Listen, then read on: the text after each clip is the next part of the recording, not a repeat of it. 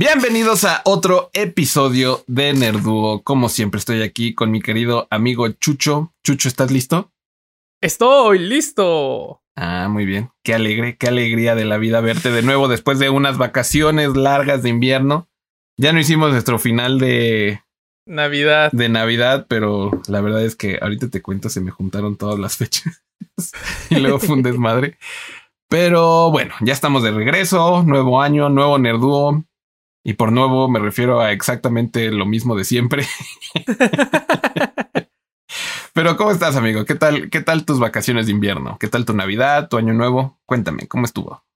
Muy bien, muy bien. No, no, no, nos dejamos de ver desde que es en desde la primera semana de diciembre.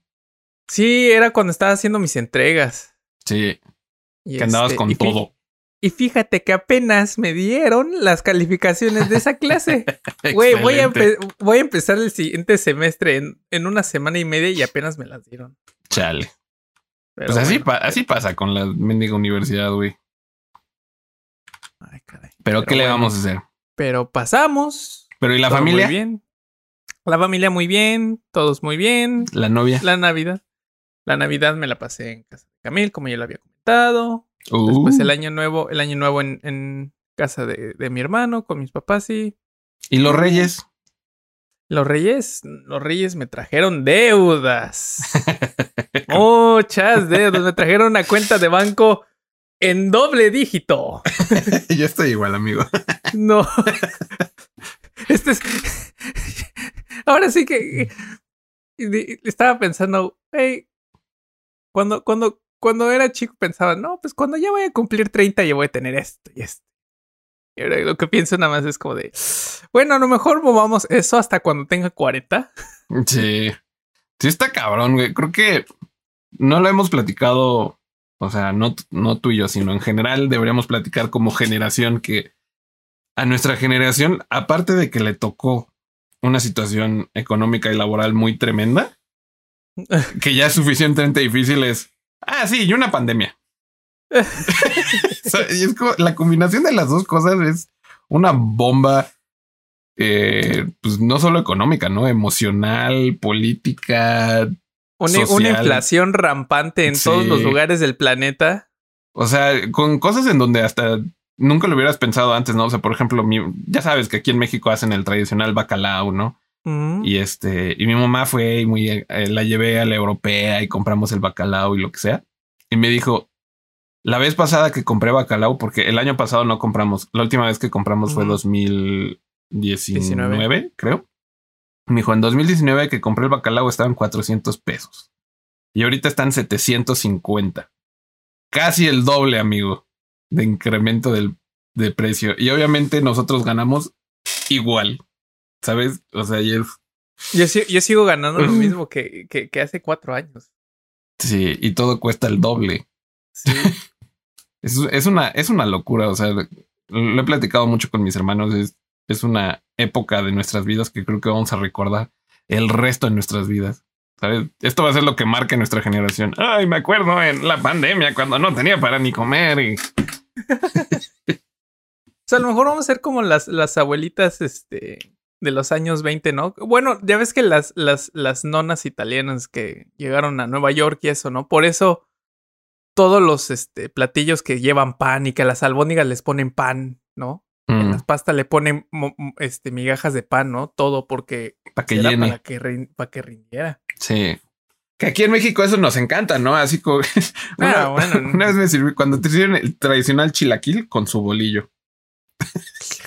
Digo, qué rico, ¿no? Pero es como maíz y harina en el mismo platillo. Y una bueno, vez, ¿cuándo fue? Una vez me sirvieron chilaquiles con tortilla. o sea, a la parte. Y yo así de, ok. Esto ya está redundante. ok, esa sí ya es una mamada. Ah, no, pero, pero es que es lo mismo, güey. Creo que es la, es la tradición, como dices, mexicana de, de, tienes tu platillo fuerte y luego tienes algo que estás picando o algo con lo que con lo que comes para que te Con lo que amarra. Sí. Y luego todavía la abuelita te sirve doble. Claro, claro. Pero sí. Que viva México. Pero en fin. Que no se pierdan tú, esos amigo? buenos gustos. ¿Qué tal tu, qué tal tu break? Oh, miren, la verdad es que yo creo que fue más mi culpa que la tuya que no hiciéramos más este nerduos en diciembre. Era cada semana, le, le- le mandaba un mensaje dos días antes de que este lunes, amigo. Sí. No, es que tengo esto. Ya. Y yo sí quería, güey, pero te la pongo así. Creo que fue del 13. El 13 de diciembre llegó un tío de Holanda. Y desde el 13 hasta el 26 de diciembre tuve así visitas de familiares. Vino un tío de Holanda, luego vinieron dos primos de Guadalajara y luego vino mi hermano y su familia que vive en, en Estados Unidos. Y se vinieron a quedar aquí en mi casa. Y este, ya, y nos pasamos un fin de año muy agradable, pero era, o sea, constantemente visita, visita, visita, visita. Entonces tuve que quitar todo mi setup, quitar mi compu, poner una cama extra y, y mi cuarto estaba literal repleto de personas.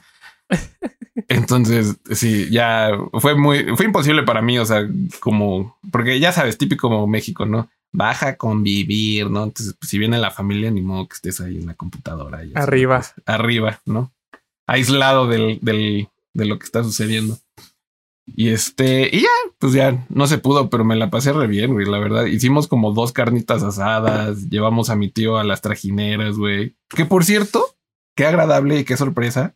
Las trajineras son un buen lugar, bueno, desde mi humilde opinión, y si no vas con 80 mil personas, es un buen lugar que puedes visitar, que es como COVID safe, porque es abierto, tú vienes como encapsulado en tu propia trajinera, no estás tocando a nadie, ¿no?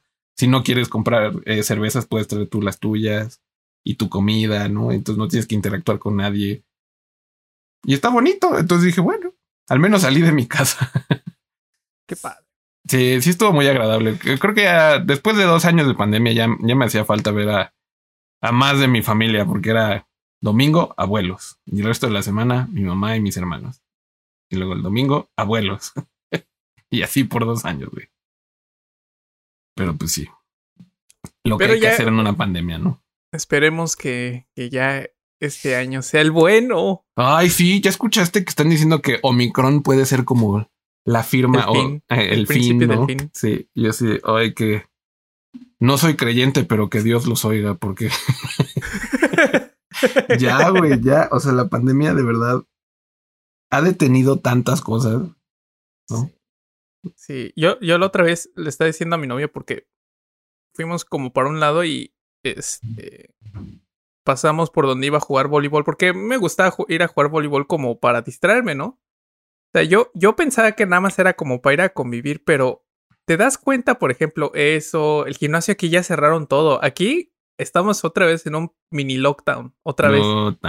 Es que Otra se están incrementando, ¿no? Sí, o sea, otra vez, este, Aquí en México nomás Lo- te mandan a tu casa, güey. Pero el pedo es que, por ejemplo, el, el problema con México, o sea, sí, la- sí veo que sí hay mucha gente que sigue falleciendo y eso, pero el problema es que aquí cierran por, no por número de hospitalizaciones, sino por número de casos. Mm. Y además, además, no se prepararon para otra ola, ¿no? No aumentaron la capacidad de hospitales. De hecho, le cortaron el, el ¿Presupuesto? presupuesto. Y lo- otra cosa también es que hay mucha gente que no está vacunada. O sea, que tiene cero. O sea, estamos como en un 80%. O sea, por ejemplo, de esos 80%, pon tú que los que están en terapia intensiva a lo mejor, pues que será un 5%, ¿no? Que ya están vacunados. Y los otros, todos los demás, son no vacunados. Sí, sí, esa estadística es igual acá, eh. Entonces es como de. Porque todos mis amigos vacunados, incluso te contaba antes de que empezáramos, ¿no? O sea que eh, un un amigo mío eh, le dio eh, COVID y lo que me comentó es que él estaba vacunado así, doble todo. y los síntomas que tuvo fueron súper leves. O sea, un día tuvo como un dolor de cabeza, como que se sintió cansado y al día siguiente ya se sintió mejor. Y ya, o sea, y eso fue todo el COVID para él, pero mucho tiene que ver con que pues, te vacunas, ¿no? Sí, sí está muy cacho eso que, que por no vacunarse continúa la cosa, ¿no? O sea, por, al principio por no seguir las precauciones, luego no que se quieren vacunar y, y nomás se alargó esto más de lo que lo que debía. Y me acuerdo que qué proféticos fueron las personas que al principio de la pandemia. Yo, yo me sigo acordando. Al principio de la pandemia dije, ah, esto va a ser como el H1N1, que en México ya nos tocó. No, fue, fue como un mes y, y ya todo regresó a la normalidad. Dije, bueno, está bien. Me encierro en mi casa, me pongo alcohol en las manos cuando salgo, cubre bocas. Se acabó, ¿no? Yo estaba muy feliz porque dije, bueno, whatever. Se va a ir pronto. Y había gente diciendo, no, esto va a durar hasta como el 2023. Yo así ¿qué? y ahí es donde empecé a como entender la severidad del, de este virus comparado al H1N1. Sí. Y este, y pues sí, güey, o sea, no nos fuimos hasta el 2023. Bueno, quién sabe, todavía puede suceder. No le eches la sal. Pero, pero, o sea, yo pensaba que máximo iba a ser un año. Yo pensaba al principio que era un mes, luego dije, bueno, un año. Ya llevamos dos. O sea, pues acuérdate, acuérdate la clásica de bajar la curva, güey. sí. Son 21 días para bajar la curva y todo. Sí, a huevo, 21 días de estar encerrados y después. Oh, oh, creo que no. Hay un TikTok ahorita muy que se hizo popular en México que es en Plaza Las Antenas, que es este. Tú sabes, ¿no? O sea, camino con Manco hacia Tláhuac y Iztapalapa, sobre periférico, mm. pusieron una nueva plaza y esa se llama Plaza Las Antenas. Mm. Y es un TikTok en donde está un señor, no sé si un enfermero o un doctor o qué es, y está llamando los nombres de gente que trabaja en Plaza las Antenas y dice, dice el nombre, y se acerca a la persona y le entrega un papel y dice, positivo, positivo, positivo. y así es como un buen de gente así que trabaja en las antenas y todos positivos, güey. Y así de... Y, y, es que es eso, o sea, en, en, México pues ya la necesidad está gacha, güey. O sea, no se puede dejar de trabajar tanto tiempo aquí, güey. Y, en muchos lados aquí, o sea, por ejemplo, aquí una gran mayoría del, del, del, del, de la fuerza laboral, por ejemplo, donde yo, yo vivo, sí es servicios. Sí. Y sí. Vamos a empezar a ver la ilegalidad, amigo, por ahí. Mm, pero bueno. Hoy vamos a, se me olvidó decir que vamos a hablar en el nerdiciario de la Fórmula 1, de Spider-Man y de este Hawkeye la serie de Disney Plus, eh, que ya se acabaron. Eh, bueno, ya se acabó la serie, ya vimos la película y ya se acabó la Fórmula 1, ¿verdad? Pero quería decir esto para decir que la única razón así más fuerte por la que sí arriesgamos mi familia y yo el COVID fue ir al cine. Eh, a ver, Spider-Man, güey. Pero, hasta pagamos así el VIP para que no estuviéramos cerca de nadie, güey. Así todos con cubrebocas, trajimos nuestras papitas y lo que quiera, güey, pero pero estuvo, estuvo muy bueno. Ahorita platicamos de eso, pero primero lo primero, la Fórmula 1, amigo. Ese final de eh. temporada. Dios mío, creo que ha sido. Se, no sé ni cómo hablar de esto. Fue un trago muy amargo para mí porque fue una de las mejores temporadas que he visto en mi vida de la Fórmula 1 en 20 años más o menos que tengo de ver la Fórmula 1, ya sueno como un viejo, pero una de las más eh, memorables, ¿no? O sea, yo, yo la comparo con mi temporada favorita, que fue el campeonato de 2009, cuando un equipo nuevo llega y lo gana todo, que era Brown GP. O sea, para mí eso fue sorprendente. Esto así voló completamente mi expectativa. Una temporada tremenda, me encantó. Y lo que me dejó el trago amargo fue el final. Sabes, eh, eh, la FIA metiendo la mano para hacer más interesante la carrera se me hizo una patada en. No quiero ser grosero, pero pues sí, en, ahí donde ya sabes. Este, pero sí, no, o sea, yo creo que ganar a Max o ganar a Luis, los dos lo merecían, pero no se merecían que la FIA metiera la mano así, güey. Que creo que realmente, o sea, ya, ya en retrospectiva, ¿no? Este, creo que, que, que los indicios de esto fueron durante toda la temporada, ¿no? O sea, que iba a pasar algo similar. Sí. Este, ya, ya, ya había pasado, ¿no? Y por eso puse ahí la imagen más grande a nuestro. A Michael. A nuestro, a nuestro Michael, no, Michael. No, no, Michael, no. no. Los memes de esta eh, temporada. Buenos. Sí que, que realmente, o sea, yo entiendo que, eh, eh, porque dicen mucho, no, no, no solamente es un hombre el, el que está responsable de, de, de, la situación, ¿no? De, de, la FIA y eso, en todas las carreras, ¿no? Sí. Sin embargo, ahí es como dicen los gringos, that's where I call bullshit, porque realmente en esta carrera el que tuvo la última palabra en el último minuto fue él. Sí.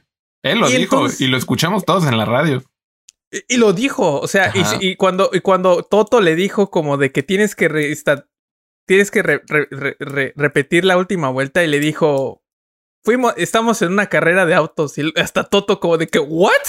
¿De qué hablas? Es que sí, o sea, ¿cómo va a creer que, o sea, también, o sea, se escudan mucho en el hecho de que es un lineamiento, ¿no? El hecho de que sí. si hay un, si había un safety car o no, es un lineamiento que se puede eh, tomar o no si dejas pasar al, a, ¿cómo se llama? A los que están lapeados Ajá. o no. Y digo, ok, tienes una decisión entre un, una cosa y, y, en general los que vemos la Fórmula 1 ya estamos acostumbrados a un... Es muy raro que volvieran mm. a empezar sin dejarlos pasar, pero creo que todos sí. hubiéramos entendido, ¿no? Si hubieran empezado la carrera de nuevo sin dejarlos pasar, nomás por ver esa última, esa vuelta y ver si algo sorprendente sucedía con, con Max y con Luis y, y lo que fuera, ¿no? Uh -huh. Eso hubiera estado interesante, pero nada más dejar pasar a los que están entre Max y Luis se me hizo como agregarle drama a lo güey. ¿Sabe? O sea, ya se había contemplado la carrera de cierta manera. Ya habíamos llegado a un punto. Ok, no fue de las carreras más emocionantes, pero esa es la naturaleza de la Fórmula 1, güey. Y de cualquier deporte. O sea, a, al mismo tiempo que vi la final de la Fórmula 1, estaba la final de, del Mundial de Valorant. Uh -huh. Y las semifinales de Valorant, tremendas. La final, eh.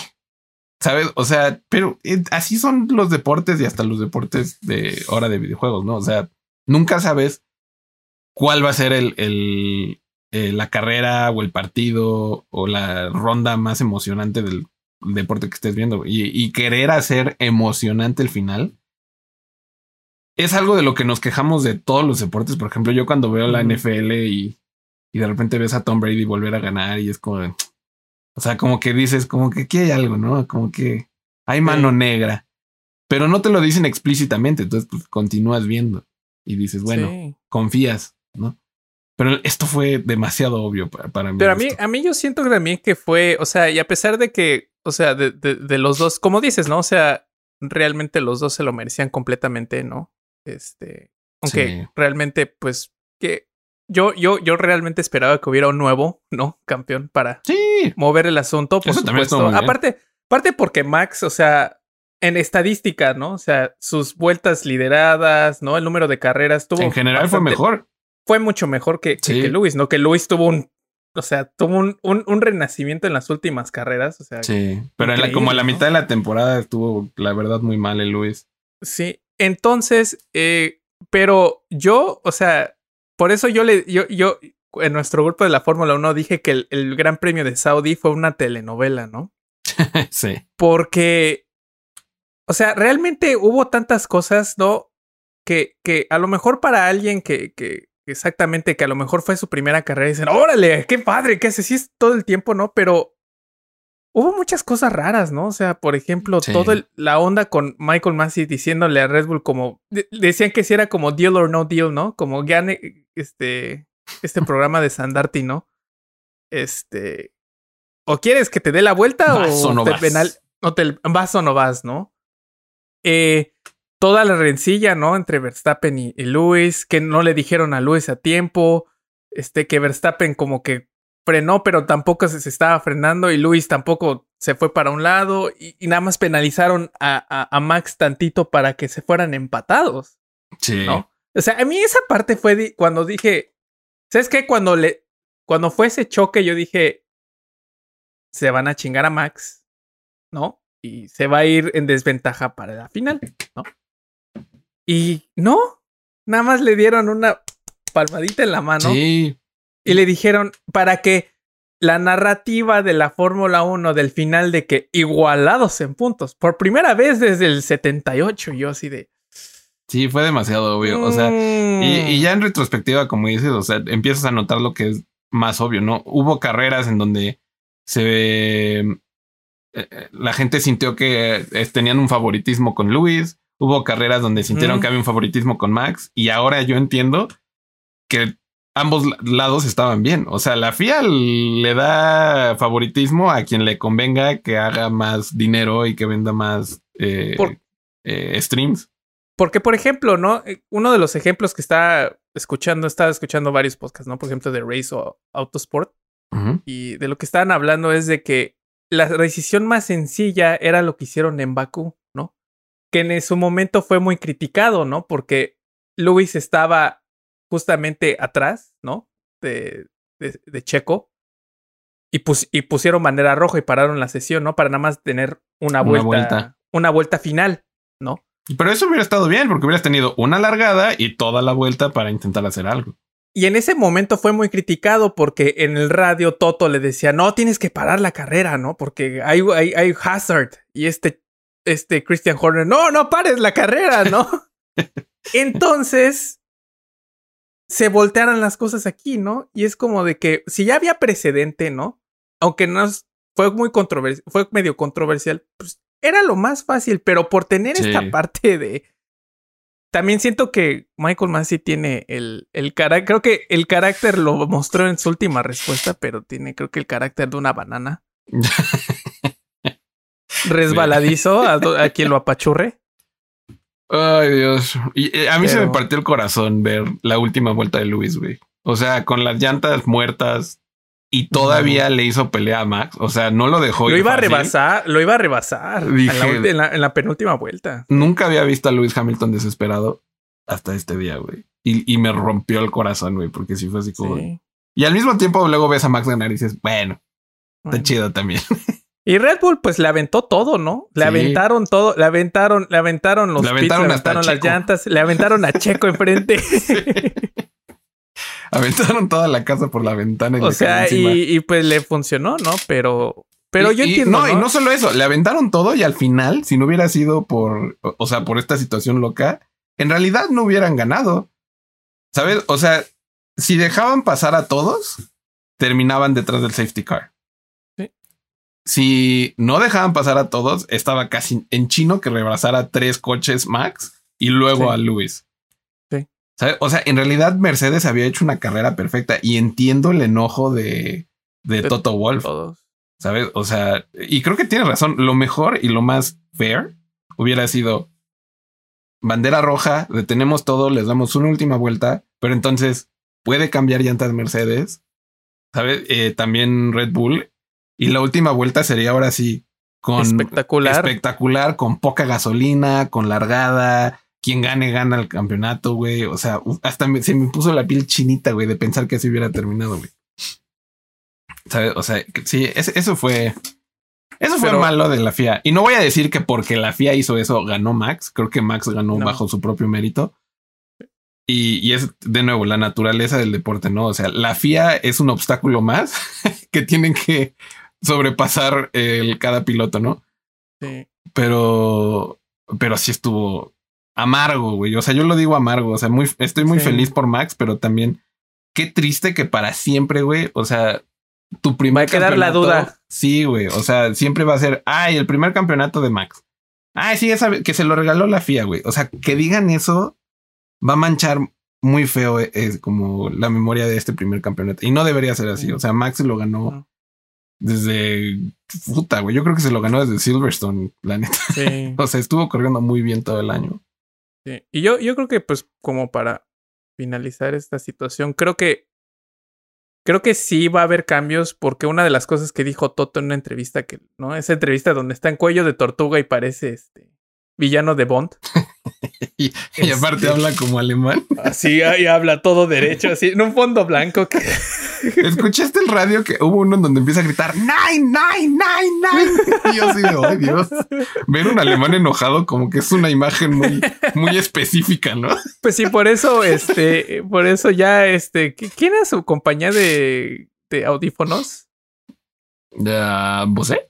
Bose, creo que sí, Bose ya les quitaron el sponsorship después de haber, este, no dijeron por qué ya no hay, ya no son partners para la próxima temporada, pero tú dicen por, por haber roto el. Sí, no manches. Pero. Güey, pero se ve bien chido en la Phantom, güey, cómo agita los. Y se latiguea el, el, el audífono. Pero creo que lo que dijo fue muy cierto, ¿no? Que independientemente si apoyas a Mercedes o no, que si crees que si son los que más dinero tienen o no, lo que sea. La FIA no debería tener tanto poder sobre no, y lo, que dijo, lo que dijo él fue muy cierto. Y creo que eso, por ejemplo, personas como, como Binotto, ¿no? Este, como incluso Stroll ahora que tiene dinero, ¿no? O sea, los que más tienen dinero, este, los de McLaren, que dijo, si a nosotros nos pudo pasar, a cualquiera le puede pasar. Sí. Y entonces creo que eso es motivo como para que digan, ah, ching, pues sí, hay que cambiar esto. Pues para que se revise al menos, ¿no? O sea, sí, para que las, las... No puede ser que un, un, deporte que tenga más de, de 70, 70 años, ¿no? Sí. Este, tenga las reglas tan ambiguas. Ching. Sí, sí, sí está muy raro. Esto me recordó al, al drama de la NFL, güey, de de cuándo sí es atrapar el balón y cuándo no es atrapar el balón. Ah, que si la rodilla abajo, que si el codo abajo, que si no sé qué, que si, o sea, y al final depende del, del árbitro de, de cada partido, güey. Si decide o no. Es, está loco. Pero bueno, felicidades a Max Verstappen. Súper bien merecido. Eh, yo he visto un gran incremento de cosas de Holanda y holandeses en México. Hay una nueva tienda que se llama Gema, que es como un miniso, pero de, de Holanda, güey. Y en general, así como dije, em, empieza a haber mucha cultura holandesa y me pregunté por qué. Y dije, ay, pues porque Checo está con Max, ¿verdad? Max, hermano, ya eres mexicano. Sí. Después del no era penal, güey, ya reconstruimos nuestra relación con Holanda, güey. Pero sí, muy, muy agradable. También el papá de Luis y Luis Hamilton señorazos, güey. O sea, cómo felicitaron a Max y a su familia. Sí, dije. Y, no quiero ser chismoso como de. De, de Patty Chapoy. De Patty Chapoy, pero siento que Max sí lo hubiera hecho, pero el papá de Max no. el papá de Max es muy raro. O sea, y las entrevistas que ha dado es así como: A mí solo me importa que mi hijo gane. Entonces, qué saludable, amigo. Sí. ¿Has escuchado? Eh, di una anécdota alguna vez, Max, sobre que su papá se enojó con él porque no ganó un, campeonato de karting y que lo abandonaron ahí en la gasolinera. Ah, pues tú me dijiste, ¿no? Y creo que en otro Nerdú. Este, pero sí, o sea, cuando escuché esa historia dije, ¿qué clase de bonding es ese? pero bueno, ¿por qué no pasamos a nuestro siguiente tema del día, querido amigo? Hawkeye. ¿Viste toda uh. la serie, amigo? Vi toda la serie. De hecho, me la aventé como en dos días. El día después de Navidad, de hecho. Solo son, son poquitos episodios, ¿no? Son como cinco. Son seis, creo. ¿Seis? La verdad, a mí me gustó muchísimo. O sea, así mis impresiones a grandes rasgos es el hecho de que lo hayan hecho de Navidad te da una sensación, o sea, le dieron como una sensación muy die hard, ¿no? Así como JPKJ, motherfuckers, vamos a salvar la Navidad con pistolas y explosiones. Este. Eso me agradó. Me encantó ver a Tony Dalton, güey. Yo conozco a Tony Dalton por eh, fama de rebelde, güey. Él era el prefecto que regañaba a todos los monos en rebelde. Y, verlo ahí dije, ¿qué? Yo ni sabía. No sabía nada de Hawkeye más que Hailey Steinfeld. Iba a ser eh, la, actriz principal. Pero me gustó mucho eh, el guion. Me gustó mucho, o sea, en general hacia dónde fue la historia. Me gustó mucho el casting. O sea, tanto la mamá de, de Kate como Tony Dalton, como Hailey Steinfeld herself. O sea, creo que fue una buena dupla. Me gustó mucho que regresara, lo pusiste acá, esta, ah, eh, ¿cómo se llama? Y Elena, que regresaran a Kingpin, ¿no? Y que ya platicamos también en, en Spider-Man, regresaron a Matt Murdock también, el mismo actor. Y la introducción de Echo, o sea, en general todos los, los personajes me agradaron mucho, me emocionaron mucho por lo que sigue. El único personaje, o más bien debería decir actor, que me sigue decepcionando, Jeremy Renner.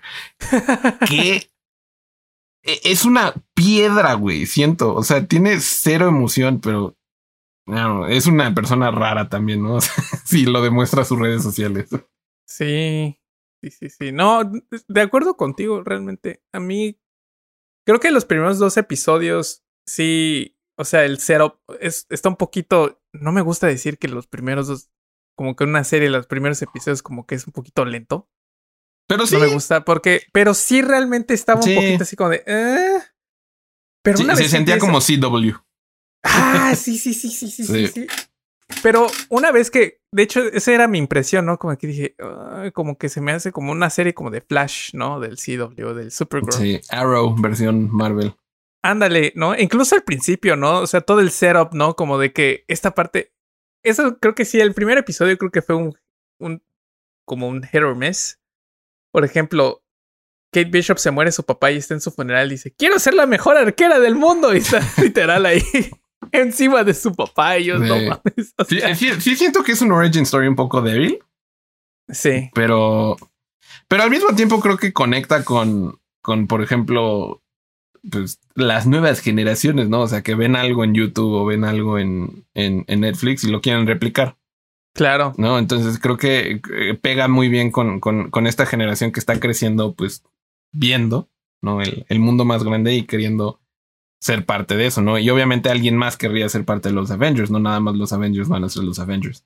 O sea, en ese sentido siento que es muy creíble. Lo que se me hizo muy increíble es que nada más porque es rica, puede ser muy buena con el arco. Pero es de campeona, es campeona nacional, amigo. Pues sí, o sea, ya hay arqueros en las Olimpiadas, pero la, o sea, pregúntale a cualquier arquero de, de o deportista olímpico, ¿no? Que haga eh, eh, tiro con arco. Es muy diferente. O sea, no entrenan para matar gente en la calle o para explotar eh, edificios o lo que sea. Entrenan para una cosa muy específica que es el, el tiro olímpico. ¿No? Y, no significa que sean súper buenos para cualquier otra cosa. Sus arcos son tremendamente diferentes. Y los arcos que ellos usan son más como de. Andaba viendo un video, por eso sé tanto. Eh, son más como de cacería que de. que como de deporte. Entonces. Y, y, de nuevo, o sea, el tiro con arco para cazar animales es muy diferente. O sea, hay muchos estilos, pues, ¿no? Y los estilos de guerra, pues ya no se usan, porque ¿cuándo es la última vez que fuiste a la guerra con un arco? ¿No? Entonces, es, e, es, increíble, ¿no? Y del lado de, de Barton, pues lo, entiendes porque fue un agente de Shield. Para mí, del lado de Kate, eso, eso es como lo que siento que le faltó un poquito, como hacer un poco más grande. O sea, que es un talento nato o tal vez tiene como algún tipo de superpoder o, o, o la entrenaron en Shield y no se acuerda y es como un sleeper agent. O sea, denme algo, ¿no? Para aterrizar un poco ese personaje. Aunque la verdad, la combinación de alguien como Kate con Yelena, creo que eso fue lo que hizo poderosa esa combinación. ¿no? O sea que Yelena ve a Kate como una tontita, una niña. una niña, y este, y básicamente, o sea, no pelea con ella con toda su fuerza. O sea, Yelena claramente está como haciéndose güey en lo que intenta matar a, a Hawkeye. Y Yelena, a mí, para mí, Yelena y Kingpin se llevaron el, el, el programa, güey. Sí, realmente Kingpin. Qué, qué gusto es ver a Vincent D'Onofrio otra vez. Pidiendo azúcar, güey. I need sugar.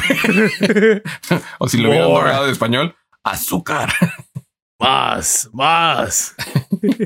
Por si no saben, eh, eh Referencia de Hombres de Negro. el actor del, del alienígena en Hombres de Negro 1, la película, es el mismo actor de Kingpin. Pero sí, es, es, tremendo como ese personaje. Es, su personaje. Sí, yo, yo diría que, que, que, hay tres, este, tres actores que nacieron para, para ser el personaje. Yo diría que Robert Downey Jr., ¿no? Ser Iron Man. Hugh Jackman ser Wolverine. Y Ben Affleck ser Daredevil. Y Ben Chris Evans ser la antorcha humana. pues no le salió mal, ¿eh? No, pues no, no, no. Oye, pero Echo, ¿qué onda con esta, esta tendencia de este, ¿cómo se llama? De hacer a la gente sordomuda realmente completamente psycho. llaman, llaman unas cuantas películas y series que veo donde la, la, la que es sordomuda es una total psycho. Sí, sí, digo, también afortunadamente Echo es un personaje que es como tipo Punisher, es más como un antihéroe. o sea, como que va a redimir, ¿no? Su, su vida de crimen. Pero sí, también, o sea, y en general la gente con, eh, ¿cómo se llama? Discapacitada en, en, en el cine tiende, a eso, ¿no? O sea, pensemos como en la película de Split, ¿no? O sea, que, es alguien que tiene un desorden mental, pero eh, por eso es violento y asesino. o sea, es como, ¿what? o sea, no necesariamente, ¿sabes? Pero sí, estoy de acuerdo. Pero lo que sí me gustó es que es un personaje eh, sordo eh, en, en, el cómic, pero la actriz es sorda y también eh, le falta un pie. Y entonces le agregaron eso al personaje también. En el cómic no tiene eso. Eso viene directamente de la actriz. Y dije, ah, qué buena onda. No, o sea, que, que estén casteando a gente con esa discapacidad, creo que es un paso hacia adelante también. En una de esas, en una de esas va a cambiar su pie flexible por un pie como de, de espada. Sí. Oh, estaría chido. como en Kingsman. sí. Ay, ay, Kingsman, qué buenas películas. Eh, pero sí, en general creo que me gustó mucho, pero me gustó más el, el como lo que setea para el futuro, ¿no? O sea, el hecho de que vamos a tener a Kingpin, porque al final, les voy a arruinar al final, ¿no? Al final Echo le apunta una pistola y suena un disparo, pero no vemos a Kingpin morir, así que claramente Kingpin no está muerto. O sea, no vas a introducir a un personaje para matarlo dentro de, dos episodios. Eh, me gustó mucho Kate Bishop. O sea, con todo y que su historia de origen se me hizo un poco floja, el, el banter que tiene con, con Hawkeye y sobre todo con Yelena, que probablemente va a ser parte de los Young Avengers también, eh, me emociona mucho para, para lo que sigue, ¿no? Eh, y en general siento que, que, se, que, se, está haciendo un universo. Después de Endgame, el universo se hizo chiquito de nuevo, ¿no? entonces ahorita estamos sintiendo otra vez cómo se expanden las historias. Y este, y está emocionante ver hasta dónde llega. Yo siento que se están haciendo como grupitos, ¿no? De, dentro del, del universo. O sea, sí. esta parte, ¿no? Eh, eh, Sony y Disney. Ah, Sony y Disney. no, creo que, por ejemplo, toda esta parte de Guardians of the Galaxy va a seguir allá, ¿no? todo por allá con Thor y lo que pase en la siguiente película. Por ejemplo, yo, vi, yo vería más a este. a estos personajes como Kate Bishop, ¿no? Como. En como Hawkeye. Y sí, por ejemplo, en series, por ejemplo, con Falcon and the Winter Soldier, ¿no? O sea, son, muy similares, ¿no? Y, y bueno, y Loki y su desmadre, ¿no? Entonces. que hasta la fecha sigue siendo mi cosa favorita de Sí, eh, eh, mira, ¿por qué no hablamos Exactamente. Yo si rankeara, ¿no? Las series de Marvel en cuestión como de mi favorita, la que menos favorita, yo diría que Loki sí, número uno. Totalmente. Sí. A lo mejor, este, WandaVision número dos. Este, simplemente creo que al final como que sí fue el conventional Marvel, ¿no? Pero al principio sí fue como de, ¿qué es esto? ¿No? Sí. ¿Qué está pasando? y me hubiera gustado que hicieran más con visión. Sí, a mí también. Pero pues supongo va a haber otra película o algo donde nos expliquen más sobre Vision. Exactamente. Eh, después yo diría Falcon and the Winter Soldier. Digo, yo diría que a lo mejor un empate entre Hawkeye y Falcon and the Winter Soldier, aunque hubo momentos en los que Falcon and the Winter Soldier estaba tan me corto las venas. que, especialmente en esta pandemia, en este mundo en el que vivimos, era bonito ver una historia en la que nada más la gente se divierte, ¿no? Sí, sí, no, a mí creo que llegó justo en el momento indicado. En vez de hacer una película de Navidad, hicieron esta serie. Me pareció tremendo. Pero sí. Pero bueno, hablando de más Marvel. ¡Ah! Spoilers, lo sentimos. Si ya no la han visto, caray. ¿Quién no la ha visto, güey? It, fue el, que más recaudó dinero en, en, la, en el primer fin de semana de todo el año, güey. De casi, casi, eh, le gana a Endgame. Y, en pandemia. Y en pandemia. O sea, crazy. Y la verdad se lo merece. O sea, de nuevo, hablaré en general. En general, la película me parece tremenda. Tú me dijiste en un mensaje de WhatsApp también que qué bueno porque la, la de la anterior este, no te pareció tan buena. Creo que es, es débil. lo que es muy fuerte del anterior es misterio. Siento, o sea, Jake Gyllenhaal como misterio eh, me encantó. Y en general siento que ese es el cliché de las películas de Spider-Man. Los villanos se llevan la película, güey. ¿Qué recuerdo de Spider-Man 1? Eh, ¿Cómo se llama? Eh, el villano. no, no, no de ese Spider-Man 1, sino el de Tom Holland. Ah, recuerdo a, a, Michael Keaton, ¿no? Eh, de la segunda, misterio, güey. En esta, güey, Willem Dafoe se llevó la película hands down, güey. O sea, holy moly. hablando de, de, actores que nacieron para un personaje, Willem Dafoe como el duende verde, güey. O sea, cuando, cuando terminó la película, Camil y yo estábamos hablando, dice Camil, dice, Dios lo bendiga, dice, este, Dios lo bendiga, dando el 120% en una película que a lo mejor no merecía una actuación de tal calibre, pero Dios lo bendiga. Pero el fandom es tan grande, ¿no? o sea, las películas de Tobey Maguire tienen un fandom que, o sea, nunca va a morir, güey. O sea, no, pues hasta tu abuelita las ha visto, caray. Sí, sí, exacto. O sea, es, es, una cosa loca que hasta la, peor película de Sam Raimi, eh, Spider-Man 3, eh, con Venom y todo eso, hasta esa película la siguen amando, ¿no? O sea, la escena de que él sale bailando y es todo pendejo. Es muy estilo Sam Raimi, ¿sabes? O sea, a mí en lo personal me parece cringy, pero a la gente le, encanta, güey. Le encanta que sea cringy ese pedo. Y lo siguen recordando, o sea, y. Pues sí, sí, sí, sí. pues tú eres cringy también, güey. Este. pero sí, la unión de los tres y, y, la, la apertura, ¿no? Porque no solamente eh, trajeron a los villanos de regreso, sino que les dieron vida de nuevo. Entonces ahora Sony tiene un mar de personajes. No, o sea, tiene a Andrew Garfield, tiene a Tobey Maguire, tiene a todos los villanos que salieron en la película para seguir haciendo películas. Claro. Y digo, ¿Sí? holy moly. Eso a mí dije, qué bello, qué bueno. Ahora, el trago amargo es que Sony y Disney se pelean tanto sus estúpidas licencias que hablando de Loki, que nosotros eh, debatíamos, ¿no? Cuando salió Loki, que si Loki iba a ser como el evento que uniera todo, las demás de las historias, ahora siento que Spider-Man se está intentando alejar. ¿Sabe? O sea, no hubo mención alguna del multiverso. O sea, fue como su propio multiverso de Spider-Man, encapsulado en Spider-Man. Y luego está la otra historia del otro multiverso que va a abrir Doctor Strange. Y que para intentar em, eh, derrotar a Kang, ¿no? Entonces, cuando vi esta película me dio esta sensación de que Spider-Man no va a tener mucho que ver con la historia de Kang que abrió Loki. Claro. Y, eso no me gusta porque, porque sé que no es, una decisión de escritores, sino es una decisión de, de producción, ¿no? De licencias, de copyright. Y eso, en mi parecer, mata el arte tremendamente. Fíjate que ese es un, es exactamente una muy buena opinión. No la había escuchado, pero como que ya me imaginaba algo así, ¿no? Que por qué iban a. Que realmente se me hace excelente, ¿no? O sea, esta parte de que. Esta parte de que. No solamente desaparece, ¿no? O sea.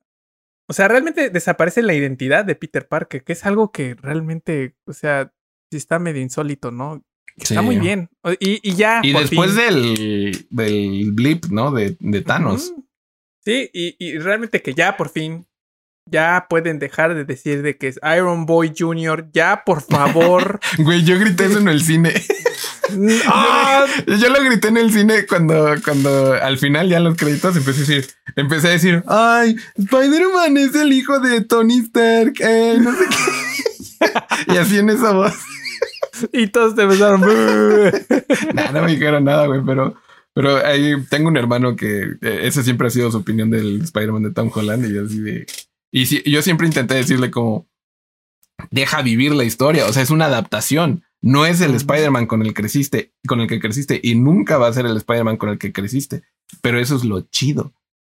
¿Sabes? O sea, ¿a dónde va a ir esta iteración de Spider-Man? ¿Y hasta dónde llegó? Y que sea la tía May, perdónenme spoilers, que sea la tía May la que da el mensaje de, de eh, con gran poder, gran, responsabilidad. Uf, no. Y que sea el duende verde quien mata a la tía May. O sea, muy buena película, muy buen final, muy buen todo. Y, lo que más me gustó fue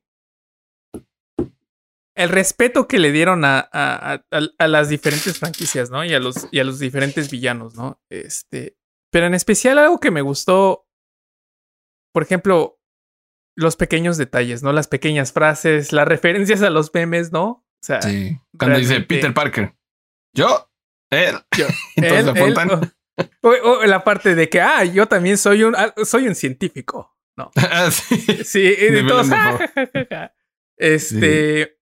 Y, he, visto varios videos donde hay varias referencias, easter eggs de líneas de las películas que digo, wow, o sea, esa es una referencia muy oscura, ¿no? O sea, que ni me imaginaba. Pero, por ejemplo, una de las cosas que más me gustó, este, cuando explota la bomba del, duende verde, ¿no? Y empieza a caer, todo el desmadre.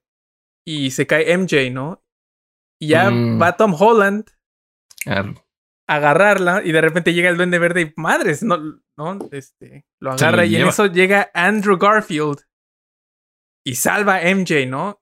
Y, y, simplemente en, un, en una escena de cinco segundos le das como redimes a su personaje completamente, ¿no? O sea, incluso se puedes ver que le puede, que, que ya él cierra un capítulo en su vida, ¿no? O sea, hasta estaba pensando, ¿no? O sea, de seguro practicó ese movimiento en su, en su cabeza por toda su vida, ¿no? Hasta ese momento y...